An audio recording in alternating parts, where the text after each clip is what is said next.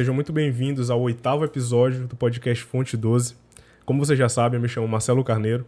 E hoje é um episódio especial, porque além de eu estar hoje aqui com Leonan Alves, né, Leonan? E aí, galera? Nós estamos também com a Valéria, Valéria Assunção. Diz oi, Valéria. Oi, gente, tudo bom? então, nós separamos um tema bem pertinente que também casa com a área de atuação da Valéria. Tu gostaria de falar um pouco sobre você, Valéria? Então, eu sou a Valéria Assunção, sou formada em pedagogia e psicologia, tenho uma especialização em psicopedagogia também e eu trabalho hoje com planejamento estratégico dentro da Secretaria de Educação de São Luís. E nos anos anteriores eu sempre tenho trabalhado com gestão de equipes, em posição de liderança de equipes, sempre nessa área que envolve pessoas, né? Lidar com pessoas é sempre um trabalho desafiador, né? Seja não importa qual seja a área de atuação. Então eu acredito que eu sou uma pessoa que gosta de trabalhar com desafios de forma geral. Perfeito.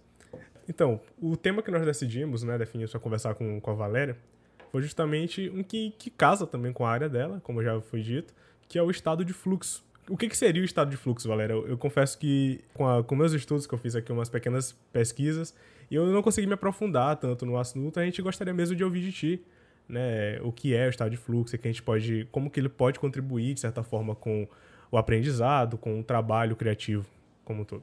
Certo, certo, muito bom. Então, o estado de fluxo ou estado de flow foi um conceito que foi desenvolvido por um psicólogo húngaro. E o nome dele é Mihaly Csikszentmihalyi. E ele buscava entender alguns fundamentos que embasavam o, o conceito de felicidade né, para as pessoas. E aí ele decidiu observar diversos profissionais na execução de suas atividades, desde médicos a músicos entre engenheiros, entre outros. E o que ele percebeu que o que levava as pessoas a um estado de satisfação era como elas conseguiam imergir nessas suas atividades, quão prazerosas elas eram, ao mesmo tempo, quão motivadoras ou desafiadoras elas eram. Então ele percebeu que as pessoas que conseguiam conciliar o nível de desafio das suas atividades com o nível de habilidade e prazer é que encontravam maior satisfação na realização delas. Fossem elas desde uma construção de um prédio à composição de uma sinfonia. E aí, Valéria, a gente, no caso, eu consegui perceber que existe um gráfico muito significativo, eu acho, que ele usa relacionado a isso, que é isso que tu falou, relacionado a, ao eixo de capacidade que a pessoa tem e ao eixo de desafio que a pessoa tem. E eu acredito muito, muito forte que ao longo do tempo que a gente vai estudando e crescendo profissionalmente, a gente pode ir manutencionando esse, esse gráfico, claro. Porque, tipo, quanto mais conhecimento a gente tem, mais capacidade a gente tem, e aí a gente vai poder manutencionar o nível de desafio que a gente pode ter no nosso dia a dia não, é, é, isso que tu trouxe é bem interessante. É uma forma bem visual de a gente pensar no estado de fluxo. Vamos imaginar um gráfico onde a barra vertical é o desafio e a barra horizontal diz respeito à habilidade. Então, essas duas precisam ser conciliadas. Porque se a gente tem um nível de desafio que está muito maior do que a habilidade que a gente tem desenvolvida, isso pode despertar na gente uma ansiedade, uma dificuldade para realizar a tarefa e até uma paralisia diante dela, né? Ou se a nossa habilidade é muito maior do que o desafio que a gente tem diante de si, pode ficar no nível de apatia, a gente pode ficar desmotivado e até entediado para realizar algo que nos parece muito fácil, né? Então, quando a gente consegue equilibrar esses dois pontos, no que diz respeito ao desafio e à habilidade, a gente consegue se manter presente é, o suficiente para continuar realizando essa atividade, né? E a gente consegue também manter o nosso foco de uma forma mais concentrada, né? Quanto mais significado, assim, quanto mais sentido faz esse desafio para a gente, mais focado a gente consegue ficar. Show de bola. Valéria, recentemente eu vi aqui no Instagram uma publicação que falava sobre justamente sobre isso, sobre priorizar tarefas. E eu queria saber assim, se na tua concepção isso tem algum, alguma correlação com o estado de fluxo que é justamente você priorizar através do que, por exemplo, é, você tem que dar muita importância. Um exemplo aqui. Uma atividade ela é muito importante, muito urgente, aí você faz naquele momento. E se ela não for tão importante, mas for urgente, você delega. E se ela não for nem importante nem urgente, você elimina. A gente poderia dizer que tem alguma relação, esse tipo de organização, com o estado de fluxo, que ele vai melhorar, de certa forma, a sua concentração? Bem interessante isso, Marcelo, porque se tu pensar quão mais interessante é para ti uma atividade, maior a chance de tu conseguir destinar teu foco a ela, né? Tua atenção a ela. Ao mesmo tempo, se, a, se as tuas atividades estão desorganizadas, se tu tem uma, uma quantidade enorme de tarefas a realizar, mas tu não consegue se organizar para fazer essa matriz de priorização, então assim, tu acaba não colocando tua atenção em nada. Então, o que, que, que é um, um dos pontos-chave quando a gente fala do estado de fluxo? Você precisa estar presente nessa atividade que você se propõe a fazer. Então, se você começa a realizar uma atividade, mas a sua cabeça continua em outras nove que você precisa executar, então você não vai conseguir estar plenamente presente, né? Tendo em vista que o foco é um dos critérios para você conseguir entrar no estado do flow. E nisso eu já pego um gancho para falar assim que tem alguns critérios básicos que, que a gente precisa contemplar para entrar no estado de flow, né? Claro que a gente já teve até algumas discussões de ah, eu posso planejar o estado de flow ou não, é um processo automático que eu vou entrar ou não. Mas considerando uma psicologia comportamental que considera e elabora que nós, nós podemos manejar o nosso comportamento para melhorar a nossa capacidade cognitiva e também lidar melhor com as nossas emoções. Então, é claro que a gente pode promover um ambiente que favoreça para que eu consiga estar nesse estado de atenção plena dentro do que a gente está chamando aqui de fluxo, né, de estado de fluxo.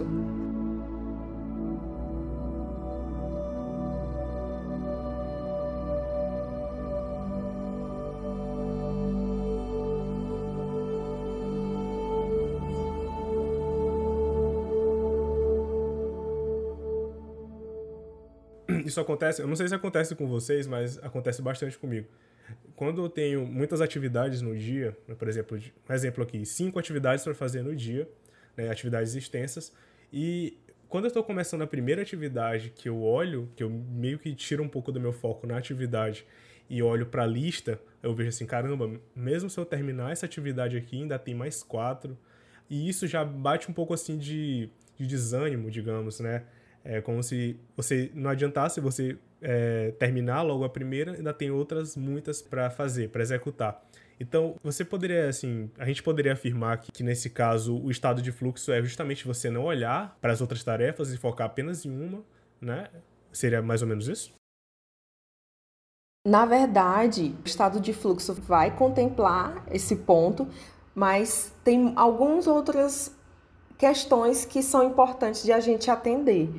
Então, você vai ter o entendimento que você tem outras tarefas, mas você vai fazer uma priorização e também você vai fazer, você vai pensar no seu espaço-tempo. E o que, que seria isso?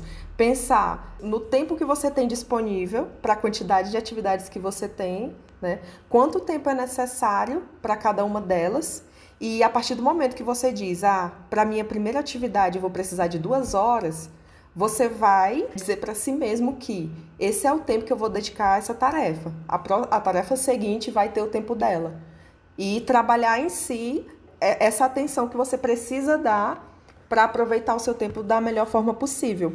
E aí aqui eu já quero dar uma dica assim que eu considero muito legal e que para algumas pessoas tem me relatado que funciona muito bem, que é de quando você está fazendo uma atividade concentrada, você manter um caderno próximo, um outro caderno, que não é do que você está fazendo. E aí, nele você anota alguma ideia ou pensamento que vier na sua cabeça, que seja fora do assunto que você está trabalhando agora. Ah, eu estou aqui trabalhando concentrado na minha atividade, mas só que vem um pensamento totalmente aleatório, que não tem nada a ver com isso, mas é uma ideia importante. Então você vai pegar esse outro caderno, você vai fazer a anotação e depois vai deixar fluir vida que segue, continua aqui na tua atividade, mas tua ideia ficou lá anotada, ela não vai se perder e tu também não vai se prender a ela. Você vai continuar na sua atividade que você estava fazendo antes. Isso aí é muito importante É porque, tipo, esses dias atrás eu entrei em contato com essa dica e consegui executar muito bem. Eu estava fazendo uma tarefa muito importante no meu estágio que eu precisava executar até o, o fim da semana. E aí eu não estava conseguindo me concentrar. Eu quebrei a tarefa em várias e aí, tipo, eu tava com um problema muito grande de foco. E aí uma, uma grande dica foi essa de, de deixar tipo um caderninho ao lado para poder anotar algum pensamento aleatório que surge na hora. Porque eu tenho muito esse costume de ir pra, pra Nárnia quando eu tô fazendo uma tarefa muito importante aqui e aí acabo me perdendo do, do que eu tô fazendo aqui no, no presente momento. Essa dica é muito importante, realmente. Uma pergunta que eu tenho para te fazer, Val. Relacionado, tu falou tipo de algum de alguns problemas que podem surgir quando a gente não tem esse equilíbrio real sobre o nosso estado de fluxo, de acordo com a, o gráfico que tu, que tu citou, de capacidade e, e desafio. E aí tu falou um pouco de ansiedade, é, de apatia. E aí, como que tu acha que a gente pode superar esses desafios que a gente tem ao conseguir atingir esse estado de fluxo?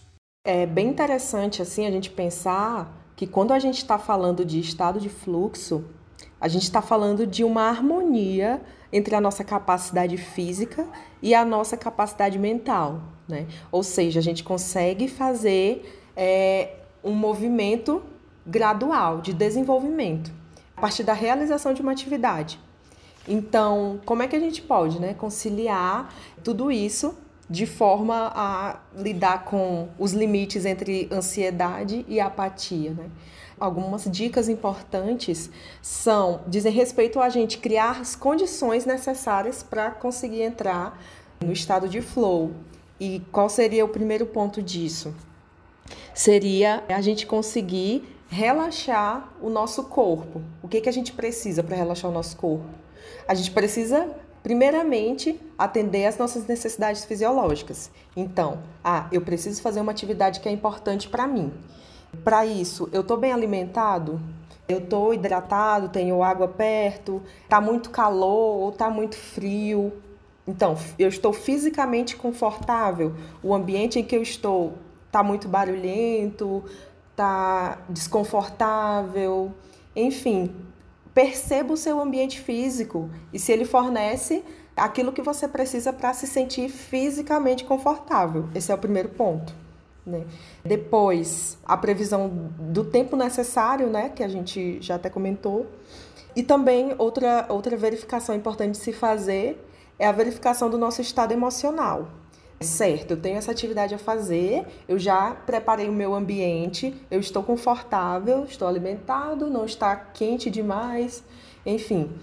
Eu estou preocupada demais com alguma outra coisa, eu tenho algum outro problema que está tomando a minha atenção, porque isso pode atrapalhar muito, muito, muito é a minha habilidade agora de imergir numa tarefa. Se eu tenho algum outro problema pendente com o qual eu preciso lidar. E aí já entra. Eu posso resolver esse problema agora?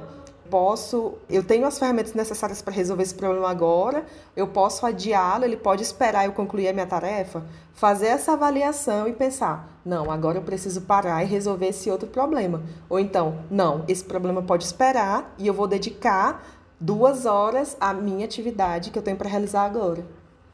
Cara, isso fez muito, muito muito sentido, porque essa semana, na, na minha terapia, eu, eu até abordei esse ponto com a minha psicóloga de eu não conseguia me concentrar em algumas tarefas e durante alguns, alguns momentos de foco eu ia para outros pensamentos e aí ela até apontou que isso poderia ser um ponto emocional ou um ponto físico, né? E isso fez muito sentido de, de se abordar aqui, até pelo fato que isso faz muito sentido mesmo muito sentido mesmo. Você estar bem presencia, é, é, fisicamente e bem emocionalmente influi muito no seu trabalho. Porque se você tem alguma preocupação, seja financeiramente ou com familiar ou relacional, vai influenciar no seu momento de trabalho e vai influenciar no seu trabalho no dia a dia. Seja a forma como você se relaciona com outras pessoas e se relaciona até no seu trabalho. E aí entra num ponto muito importante de autoconhecimento, né? Que eu não sei se tem relação, mas eu acredito que tenha, porque você vai se autoanalisar e vai entender como que você consegue atingir o seu estado de flow. Tu acredita que tem relação próxima com essa questão do autoconhecimento, Val? Eu acredito que sim, que existe total relação com o autoconhecimento, porque o autoconhecimento diz respeito a gente entender quais são as nossas necessidades, né? E esse é um, um ponto crucial para a gente poder medir as nossas habilidades também. E outro ponto muito relacionado a isso, que as terapias contextuais hoje da psicologia afirmam muito, a gente fala sobre a gente conseguir ter tempo para si, né? Para parar, passar tempo consigo e observar as nossas necessidades, né? Dialogar conosco mesmo e conseguir ouvir o suficiente. Ou seja, é, eu consigo parar na hora da minha refeição, por exemplo, e me alimentar conscientemente, sabe? Por que, que às vezes algumas pessoas comem demais ou comem de menos? Será que elas estão de fato presentes ali naquele momento para fazer uma refeição com atenção ou elas estão só correndo de uma atividade para outra, se alimentando porque é necessário e não estão de fato atentas, né, ao, que fazem? Então, quanto tempo a gente se dedica para estar consigo, né? para reconhecer nossas necessidades fisiológicas e emocionais também, né? Então, isso diz muito sobre o estilo de vida que grande parte de nós tem, tem vivido hoje. E esse é um ponto que eu acredito que é muito importante, sim. É bem interessante essa, esse ponto, porque é como se fosse as pessoas enxergando a vida como se a vida fosse um caminho para levar elas ao trabalho, ou então a, a concluir atividades mais ou menos isso, né? E quando na verdade as atividades, o trabalho como, como um todo, ele que deve ser a ponte para você poder viver, é poder priorizar suas necessidades, independente do que seja, obviamente. Mas eu concordo plenamente com vocês que a pessoa tem, tem que estar, tá, estar bem consigo mesmo. Eu tenho certeza que todos aqui tiveram experiências com isso, que onde você não conseguiu focar, né, não conseguiu entrar no estado de fluxo justamente por estar tendo alguns problemas ou alguma outra alguma algum problema, né, como um todo. E, e, nesse ponto, assim, a, a, nossa conversa me levou até um insight agora de pensar na diferença entre estar no piloto automático e estar em estado de flow. Porque quando você está no piloto automático, é quando você está fazendo as coisas de uma forma totalmente fora de consciência onde você não tem uma profundidade, uma observação ali do que você está fazendo, né?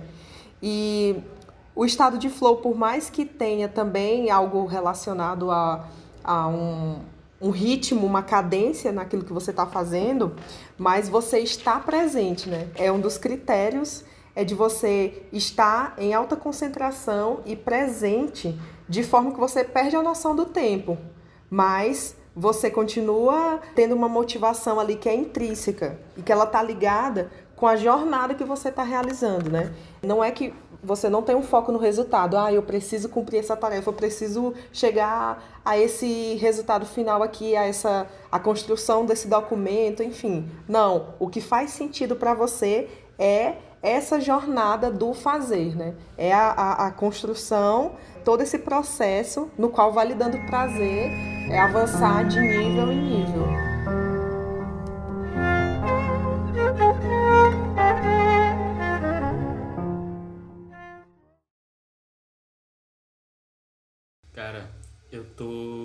Exatamente igual aquele meme do da mente explodindo. Porque, tipo, eu pensava realmente que é, eu confundia, confundia literalmente que é, estar no piloto automático era estar no, no, estado de flow, mas eu acabei de perceber que não. Porque, tipo assim, no meu, no meu estágio, eu tô muito no, no, no piloto automático quando eu vou fazer atividades muito padrões, que são rotinas diárias e eu tô no estado de flow realmente quando eu tô, por exemplo, editando o podcast. É um estado de flow para mim que eu totalmente esqueço do que, que eu tô fazendo, aprendo coisas novas e tô ali, tipo, fazendo algo que eu realmente gosto, esquecendo do tempo, aprendendo coisas novas e aplicando o meu conhecimento ali na prática. Eu acredito que não é um piloto automático porque, tipo, a todo tempo é... eu tô fazendo, sim, coisas padrões, tipo, fazer cortes, fazer sei lá, colocar uma musiquinha ali, cortar coisas padrões ali que já, já os atalhos, mas todo tempo eu estou pesquisando coisas novas e, e, conciliando a minha capacidade com o desafio de, de entregar algo de qualidade para o nosso programa, para o nosso podcast em si. Eu acredito que seja estado de fogo, seja um piloto automático. É bem interessante vocês falaram sobre isso e eu me lembrei né, do que eu julgo assim, ser o livro mais importante que eu já li na minha vida, que é O Poder do Agora, ele justamente fala sobre esse tema. Eu acredito que case muito com o estado de fluxo. A principal tema do livro é justamente você estar presente totalmente. Ao invés de estar num local, mas somente em outro, você estar focado na atividade estar presente ali. E tem um momento do livro que o autor é, ele é questionado sobre isso. Se a pessoa ficar no poder do agora, ela vai estar em transe, entre aspas, e ele fala que não, que se fosse o preço a ser pago, se o preço a ser pago para você estar totalmente presente no momento, se, se, fosse a inconsciência, não valeria a pena. Então eu acho que faz bem, faz bastante sentido quando nós olhamos desse viés de que o estado de flow é diferente do, do estado de piloto automático. Então, é a mesma, coisa de o estado, o poder do agora, você estar presente, não quer dizer que você vai estar inconsciente, né, fazendo as coisas automático. Né? Isso, isso. Quer dizer muito que você está ali imerso, mas você não fica se cobrando, ah, eu tenho que realizar isso, ou sei lá, na, numa pegada assim de uma obrigação, né? Você está equilibrado, você está satisfeito, você está confortável, mas você ainda assim está dentro de, de, um desafio, ao ponto de que as distrações ao redor, e mesmo as distrações dentro da sua cabeça relativa a outras coisas que você tem a fazer, outras preocupações, elas não te retiram dali daquilo que você está fazendo, né? Você se sente seguro e responsável por aquilo que você está fazendo. Tudo isso desperta um prazer muito grande, né? Uma satisfação. Tá todo mundo viajando assim, nossa. tá todo mundo em estado de fluxo. todo mundo no flow.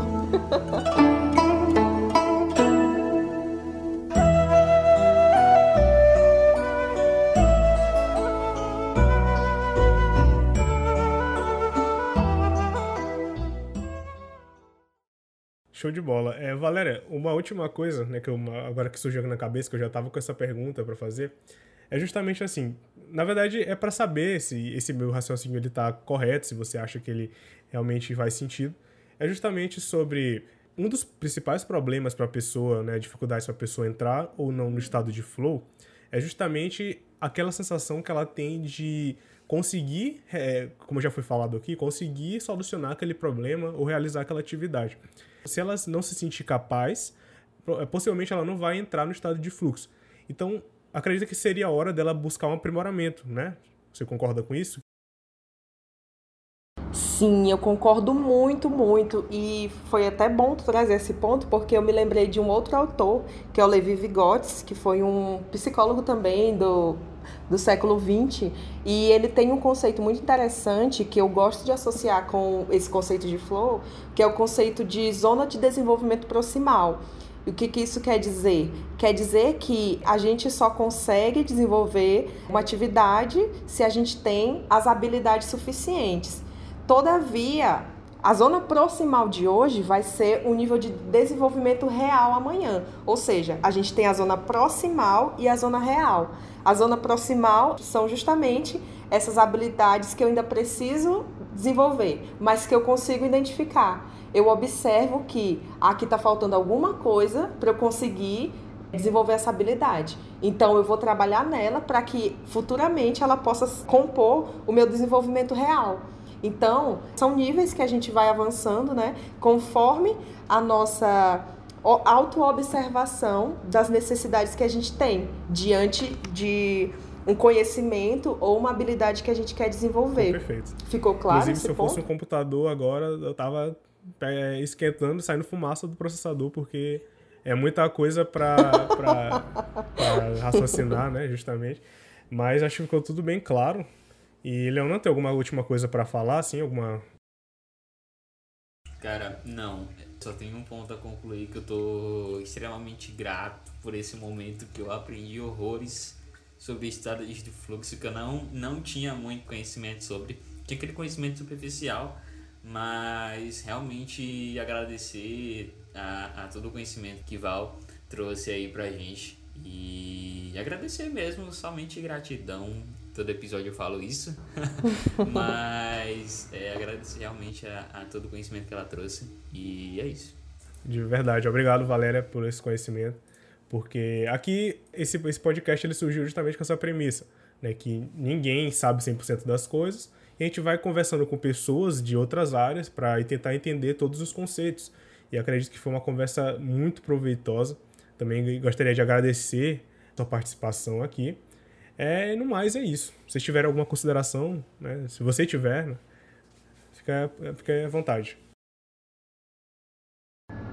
Ah, eu quero agradecer muito, meninos, Marcelo e Leonan, pelo convite. Para mim foi um prazer enorme e um exercício de aprendizagem também, né? Que a gente, é, para além do estado de, de, de, flow, a gente tem o estado de fixação do conhecimento. Então, nada como compartilhar conhecimento para a gente conseguir fixar o nosso, né? E desenvolver um pouco mais. Então, foi um prazer enorme minha participação no primeiro podcast. Esse, é, vou estar muito feliz mesmo por este convite.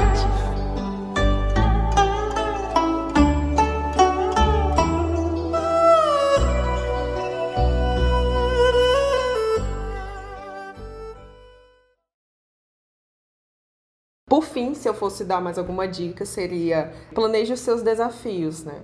A gente já falou sobre é, se avaliar, se perceber se você está preparado para se dedicar a uma atividade, se você está fisicamente saciado, se o ambiente é confortável e se você tem tempo suficiente.